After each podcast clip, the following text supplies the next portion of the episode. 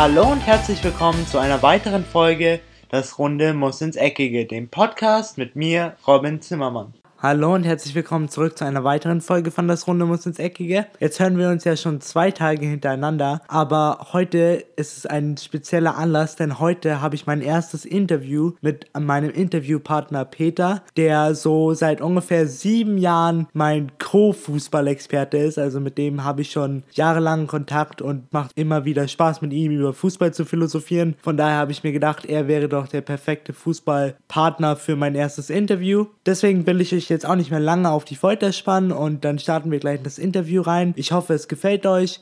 Okay, dann würde ich sagen, legen wir doch mal mit dem ersten Thema los und zwar mit ja. dem Kadervergleich 2013 und 2018. Für die von euch, die es vielleicht noch nicht wissen, 2013 hat der FC Bayern ja die Champions League Titel geholt und 2018 sind sie aktuell auf einem guten Weg, würde ich mal sagen. Also sie schauen zumindest so aus, als wären sie auf einem guten Weg. Und jetzt wollte ich Sie mal fragen, wo denken Sie, dass der FC Bayern besser besetzt ist als 2013 und wo sind Sie schlechter besetzt als 2013?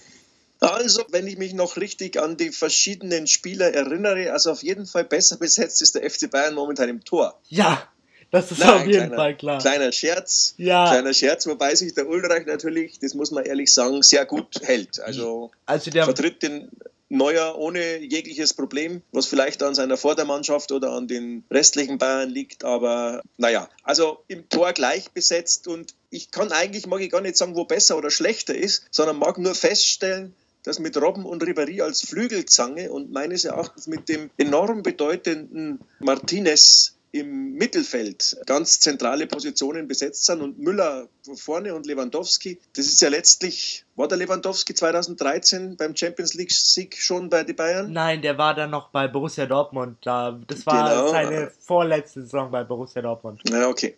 Also natürlich, Vidal war damals noch nicht da. Nein. Den halte ich für enorm wichtig momentan.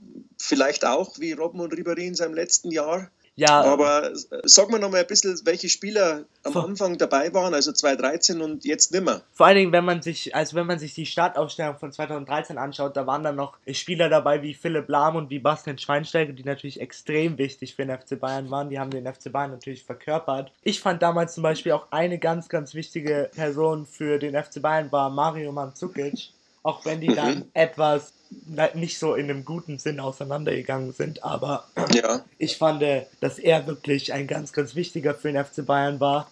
Zwar ist Lewandowski wahrscheinlich, was das Spielerische angeht, nochmal eine Stufe höher, aber ich fand, dass Mario Mandzukic einfach dieses Kämpferische an sich hatte. Ja, ja. Und darum habe ich gerade den Arturo Vidal angesprochen, weil der momentan dieses äh, Kämpferische etwas symbolisiert. Schweini war ja, ja, Schweini und Lahm die finde ich, sind schon auch ersetzbar, jetzt spielerisch auf jeden Fall durch einen Thiago zum Beispiel oder durch einen Rames, wenn der fit ist. Ja. Und der Lahm natürlich durch einen Kimmich ersetzbar, wobei Kimmich sogar noch wesentlich größere Torgefahr ausstrahlt, ja. als Lahm das jemals getan hat. Aber das waren halt Köpfe, Lahm und Schweinsteiger und dann, wie du sagst, der Mandzukic davon. Ich weiß nicht, ob du aktuell mitbekommen hast, dass es einen großen Streit in der Bayern-Mannschaft gibt hm. zwischen Hummels und, und Lewandowski. Lewandowski. Ja. Ja, genau, und äh, daran merkt man doch schon ein bisschen, was man schon länger vermutet, dass Lewandowski so leicht auf dem Abflug äh, zu real ist. Ja, sie haben auch, und, sie haben auch gesagt, ja. dass er in alte Muster verfällt, weil Lewandowski ja. war ja damals so, als er von Borussia Dortmund zum FC Bayern unbedingt wollte, hatte er auch, äh, war er auch kurz davor, seinen Berater zu wechseln. Er hat teilweise Streit sogar in, im Training gesucht, sodass Borussia Dortmund mhm. dann endgültig sich dazu entscheiden musste, ihn abzugeben. Deswegen fand ich auch immer Mario Mandzukic als Mensch irgendwie besser als Lewandowski, weil Mario Mandzukic hat wirklich den FC Bayern verkörpert. Wobei Mario Mandzukic natürlich auch als Stürmer immer rot gefährdet war wegen ausgefahrenen Ellenbogen, ja, wenn du dich erinnerst. Das war natürlich, aber da, es gibt ja immer so, so Pro und Cons bei gewissen ja. Spielern. Aber ja. ich fand einfach Mario Mandzukic als Spielertyp, fand ich ihn einfach irgendwie nicht besser als Lewandowski, weil Lewandowski, da brauchen wir uns nicht streiten. Da Lewandowski ist einer der, besten Knipser. einer der besten Stürmer, die Europa je gesehen hat, aber ich finde einfach, dass Mario Mandzukic dieses dieses menschliche und diesen Willen hatte, einfach alles mhm. mit dem FC Bayern zu erreichen, egal was es kostet. Ja, also wie gesagt, ich, ich räume den Bayern nicht die größten Chancen ein. Riesenvorteil ist, dass Heinkes momentan wieder da ist. Sie haben eine relativ stabile Abwehr, denke ich. Im Mittelfeld, ob der Thiago wieder fit wird, weiß man nicht. James jetzt, der sich hervorragend eingefügt hat äh, mit seinem Haares. Äh, ja. Nee, was hat James? Hat äh, äh, so ein Kapsel. Kapsel Haares war der Neymar. Ja. Also eine Kapselverletzung, da muss man hoffen, dass er wieder fit wird. Äh, die können schon einiges reißen, aber ich meine, wenn sie gegen Pep Guardiolas Mannschaft spielen, dann glaube ich, ist einfach aus und vorbei. Das Tempo können sie nicht mitgehen. Coman ist verletzt. Das wäre sehr bitter, wenn der ausfällt, weil er durch Ribéry meines Erachtens momentan äh, nicht zu ersetzen ist. Ja, da gibt da habe ich mir auch so Gedanken gemacht, weil Coman, was der in dieser Saison gezeigt hat bis jetzt, das ist wirklich unglaublich. Also ist so der Heinkes-Effekt und der Heinkes, seitdem genau. er wieder zurück ist, ist jeder Spieler irgendwie auf eine neue Stufe gehoben worden. Ja, Aber schauen Müller an. Ich scha ja, mhm. schauen Müller an. Unter Ancelotti hat er überhaupt nichts gerissen. Mhm. Überhaupt nichts ist relativ. Er hatte immer noch zehn Vorlagen in einer Saison, aber jetzt, er trifft wieder. Koman ist unfassbar explodiert, also der ist fast nicht mehr wegzudenken ja. aus der Mannschaft vom FC Bayern. Koman ist jetzt so, wie er in seinen ersten fünf Spielen bei den Bayern war. Ja. Dann ist er quasi völlig abgetaucht und genau das liefert er jetzt wieder. Ja. Ganz schnelle Vorstöße über Außen und da kann der Ribéry einfach nicht mehr mithalten. Also Dem Ribéry, Ribéry ist, ist schon noch gut genug, um, um Spiele zu entscheiden, aber er hat einfach nicht mehr dieses gewisse Grundtempo. Was nee, das hat er nicht mehr. Und der kann für 20, 30 Minuten was ja. reißen, aber viel länger nicht. Und beim Robben ist es auch besser, wenn er nur eine Halbzeit kommt. Ja, das, also, das andere Problem ja. mit das andere Problem mit Ribéry und Robben ist immer, wenn man sie zustellt und wenn man es hinkriegt, sie 45 Minuten aus dem Spiel zu nehmen, dann haben die keine Lust. Ja. Und wenn man Koman anschaut, der hatte mal teilweise Halbzeiten, wo er fast nie an den Ball gekommen ist. Der hatte mal eine Halbzeit, wo er nur acht Ballkontakte hatte. Und mhm. dann hat er aber in der zweiten Hälfte, war er so motiviert und ist so aufgetreten, hat dann immer noch zwei Torvorlagen geliefert. Ja, und der, wenn vorbeikommt, wobei, also ich sehe, ich sehe da einen Robben fast äh, ein bisschen im Vorteil momentan. Ja. Wenn der von außen kommt, dann ist er wahnsinnig dynamisch. Aber es kann auch sein, dass Robben 45 Minuten überhaupt nicht stattfindet und nicht auftaucht. Ja, ja vor allem. Aber so wie das letzte Spiel, wo er eingewechselt wurde, gegen wen war das gleich wieder? Mainz. Äh, ja, letzten Samstag, glaube ich, war das, wo er eingewechselt worden ist. Äh, nee, ah, nee, gegen, gegen Hertha BSC. Äh, gegen Istanbul. Gegen Istanbul, ja. Ja, da hat er einfach fantastisch gespielt. Ja. Da ist alles über ihn gegangen und war er ausgezeichnet. Ja, Robben hat schon noch diese gewisse, also er hat auf alle Fälle die Klasse. Ja, und auch die, Schnelligkeit, das ist ja auch noch Wahnsinn. Ja, ja für sein Alter, das ist halt der Unterschied ja. zwischen ihm und Ribéry, dass er noch diese Schnelligkeit hat. Und er hat halt diesen einen bestimmten Move, den fast keiner verteidigen kann. Ja, seltsamerweise, ja. Seltsamerweise, vor allen Dingen ist er so einfach, dieser Move. Er mhm. rennt ja nur auf den Abwehrspieler zu und zieht dann in die Mitte und schießt ab. Das ist ja. mir bis heute immer noch ein Rätsel, warum es bisher noch keine Abwehr geschafft hat, es dauerhaft zu verteidigen. Naja, wenn man ihn doppelt, äh, dann geht's. Das machen einige, dass sie zwei auf ihn stellen und dann kommt er eigentlich so gut wie nicht durch. Ja. Und diese Tore werden auch immer weniger, das muss man auch sagen. Ja. Und äh, was er jetzt gemacht hat, das war gegen Istanbul wahnsinnig interessant, er hat selbst kaum den Abschluss gesucht, sondern hat äh, nur versucht vorzubereiten, den Ball durchzustecken. Also da hat er es mit dem Kames hervorragend ergänzt. Ja. Ich glaube, das ist auch ein Verdienst von Jupp Heynckes, wenn wir mal 2013 zurückgehen. Seitdem Jupp Heynckes beim FC Bayern war, also 2011 ist er gekommen von Leverkusen und seitdem er beim FC Bayern war, war Robben dann wirklich auch ein Teamplayer. Ja. Weil davor, also von 2009 bis 2011, hätte Robben das nie gemacht. Er hätte niemals ja. den Ball abgegeben. Ja, das hat er nicht so gern gemacht am Anfang, nein. Nee, aber jetzt, ja, mhm. jetzt ist er wirklich ein entscheidender Bestandteil für die Bayern-Mannschaft, aber mal schauen, wie es mit ihm weitergeht, weil die beiden werden ja auch nicht mehr jünger. Die werden nicht jünger und ich bin da jetzt wirklich gespannt, ob sie es verlängern bei den Bayern. Die halten schon brutal hin momentan, die beiden. Aber sie können in den entscheidenden Minuten ein Spiel entscheiden. Also ich glaube, dass es enorm wichtig ist, dass die beiden in der Champions League auf der Bank sitzen. Ich würde sie nicht von Anfang an bringen, aber die müssen auf der Bank sitzen und die können einen völlig neuen Impuls für ein Spiel geben. Ja. Und da kann es gut sein, dass man die braucht. Was denken Sie denn, sollte der FC Bayern mit Robben und Ribéry verlängern? Ja, also Jetzt ist so ein bisschen die Frage, finde ich, bei beiden, ist man in dem Geschäft den Menschen auch noch etwas schuldig? Ja. Also beide wollen ganz offensichtlich bei den Bayern weiterspielen. Ja.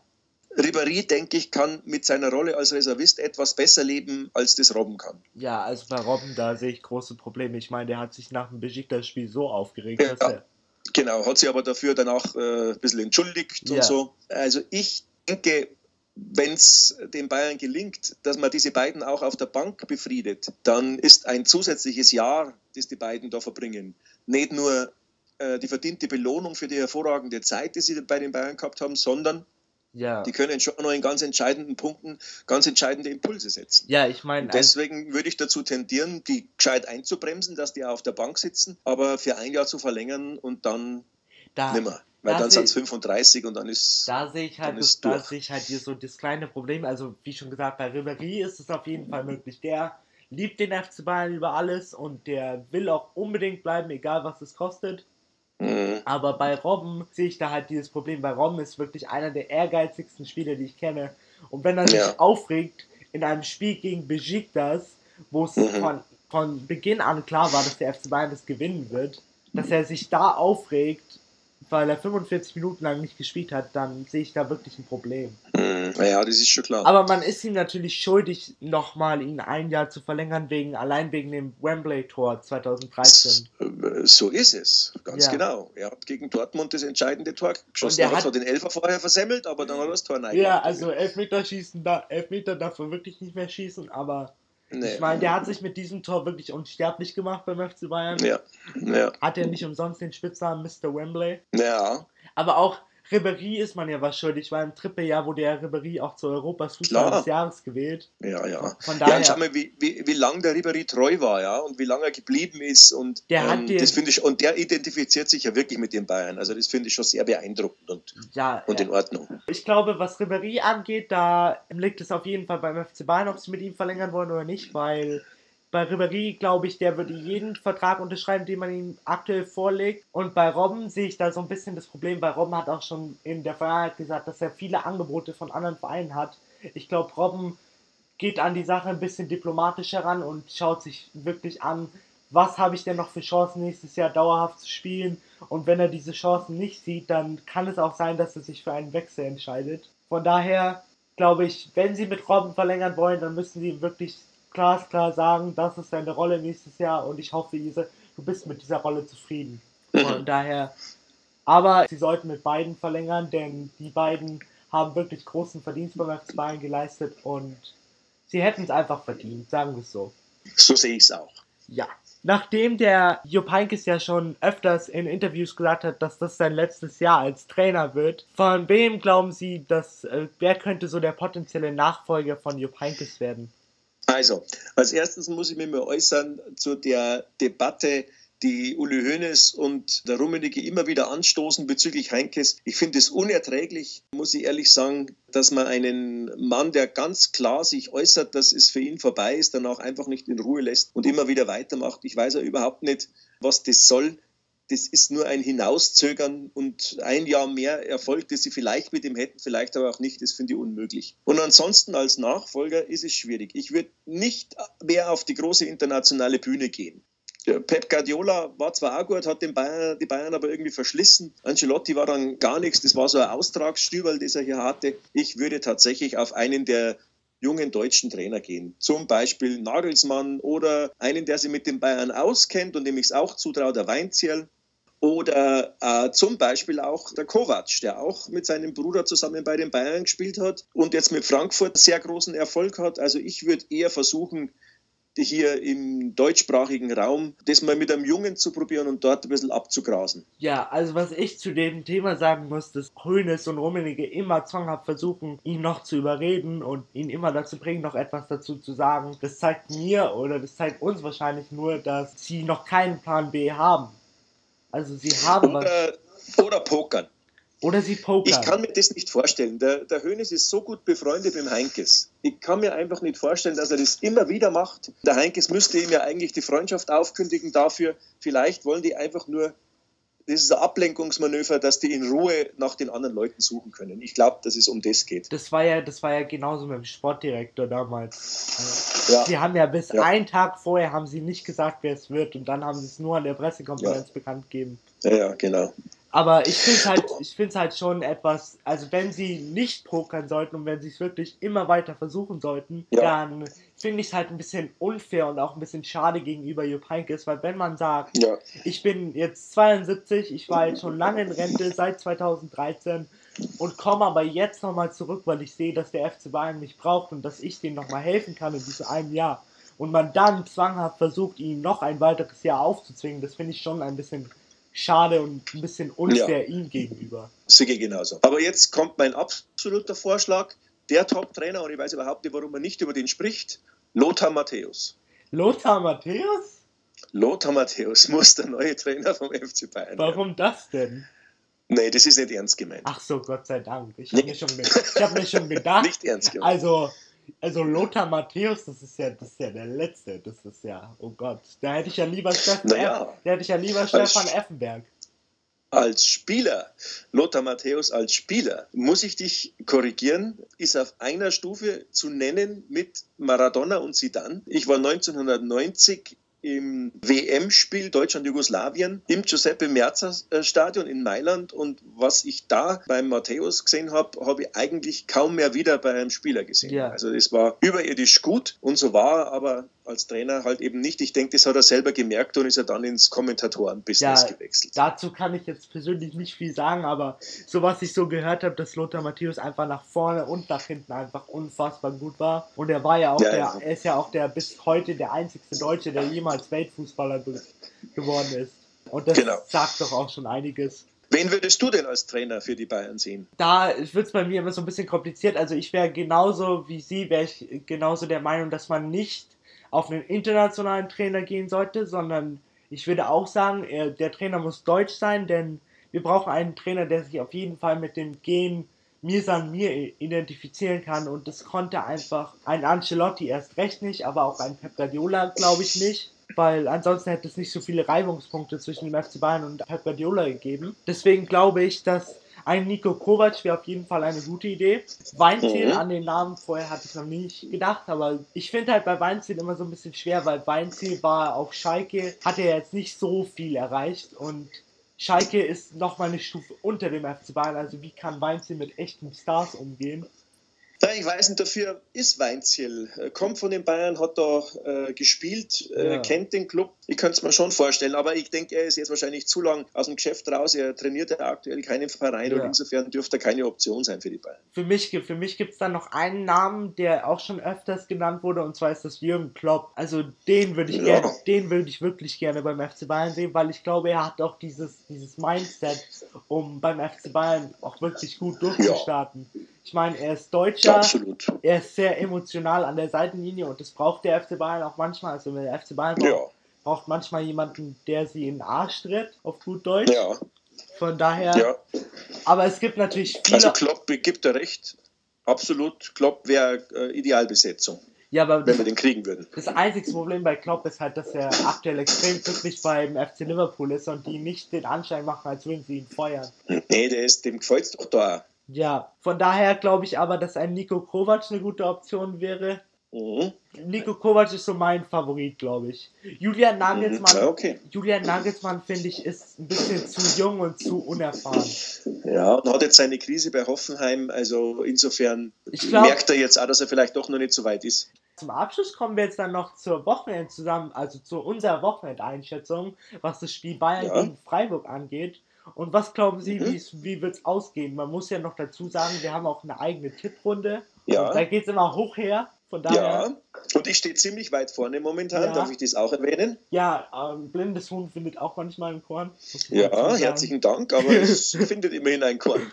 Ja, Also ich tippe eindeutig auf ein Unentschieden auf ein und Unentschieden. zwar sogar auf ein 0 zu 0 wegen der Kälte. Ein- Freiburg wird sich hinten reinstellen, mit allen verteidigen und Bayern ist einfach nicht heiß genug momentan. Die denken an das, an das Rückspiel. Koman ist nicht dabei. Es wird eine völlig zweite Besetzung geben. Der Rudi wird wieder spielen dürfen. Und dann glaube ich einfach, dass nichts passiert. Es geht 0-0 aus. Ich glaube, dass der FC Bayern gewinnen wird, aber nicht hoch. Ich glaube, dass sie knapp gewinnen werden. So 1 zu 2 oder so könnte ich mir gut vorstellen, weil Petersen aktuell in sehr guter Verfassung ist. Also dem könnte ich auf jeden Fall Richtig. zutrauen, dem FC Bayern ein Tor reinzudrücken. Hm, kann sein, ja. Aber ich glaube, dass der FC Bayern trotzdem es schafft gewin zu gewinnen, weil das wollen sie auf jeden Fall. Die wollen ja weiter ihren Vorsprung ausbauen, sodass wir vielleicht ja. schon im März Meister werden. Ja. Das glaube ich, ja. Also, aber Freiburg äh, geht nicht über Unentschieden. Die sind zu gut zur Zeit. Der Streich hat die gut eingestellt. Es läuft hervorragend bei denen. Und die sind eh die unentschieden Könige, glaube ich. Das wird er gegen Bayern auch schaffen. Mal schauen. Kein Tor. 0-0. Kein Tor. 0-0. Kein Tor. 0-0. Merkt euch seine Worte. 0-0. Es wird 1 zu 2 ja. ausgehen. Okay. Okay. Dann war's. Gut, Robin.